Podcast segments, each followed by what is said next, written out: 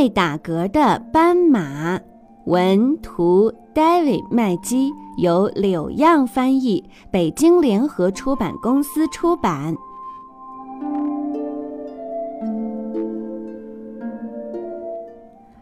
小动物们都很喜欢玩儿。有一只自认为很严肃又庄重的斑马，每天在家看书读报，不跟其他动物一起玩儿。他们喊他：“斑马，一起来玩吧，很好玩哦。”斑马回答：“不了，谢谢，我很忙。”它是一只很严肃又庄重的斑马。有一天，斑马不停地打嗝，天哪，真是太难受了！它自言自语：“不用。”在意，我应该出去走走，可能就不会打嗝了。斑马你好，胡小弟对斑马说：“早，早上好。”斑马和胡小弟打招呼。胡小弟说：“哦，你在打嗝呀？不用担心，我知道一个办法，屏住呼吸，闭上眼睛。”按顺序念二十六个英文字母。斑马说：“听上去很蠢。”猪小妹这时候叫道：“哟吼，斑马，和我一起滑冰吧！”早上好，猪呃小妹。猪小妹说：“哎，你在打嗝呀？”我知道一个不错的方法，将头埋进两膝之间，倒着喝一杯水。斑马说：“谢谢你，那样太不严肃了。”小小象对大大象说：“看，斑马在不停的打嗝呢。我打嗝的时候会单脚站着，然后蹦起来，啪嗒啪嗒啪嗒，直到好了为止。”我也是这样，大大象咧着嘴笑了。斑马说：“不过明显我不能。”这时，斑马遇见了鳄鱼哥。鳄鱼哥对斑马说：“和我一块投篮吧。”斑马回答他：“不了，谢谢你。”鳄鳄鱼哥说：“咦，谁在打嗝呀？”我有一个相当奏效的办法：身体倒立，两腿夹着球，哼唱叽里咕噜昆咚锵，每次都很奏效。我相信。斑马刚说完，又打了一个嗝。就在这时，奇怪的事情发生了：斑马不停地打嗝，它身上的条纹也不停地变化。打嗝越厉害，身上的条纹就越靠拢。可是他自己一点儿都没发觉，幸好碰到了鸭夫人。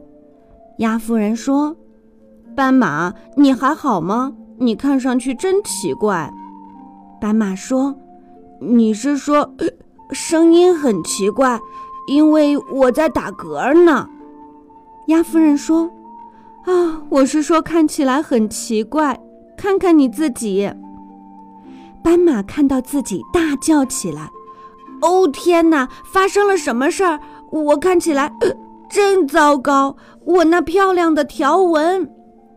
斑马自言自语：“当初就该试试他们的方法。”他急急忙忙地回去找胡小弟。胡小弟的方法是什么来着？记不清了。在胡小弟家里，斑马深深地吸了一口气。闭上眼睛，背起英文字母来：z y x v，不对，是 w。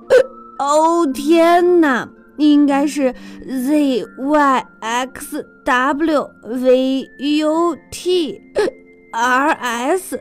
哦，不对，是 s r。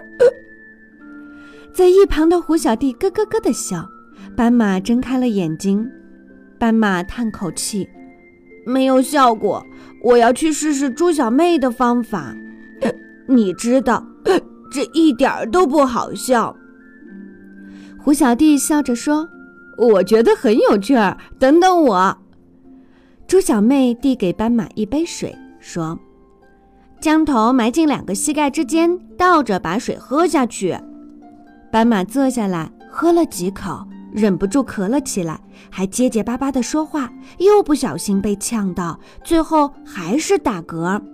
呃，真的没有办法，好像更呃麻烦了。斑马微笑着说。试试小小象和大大象的方法吧。小小象说：“斑马，我来教你。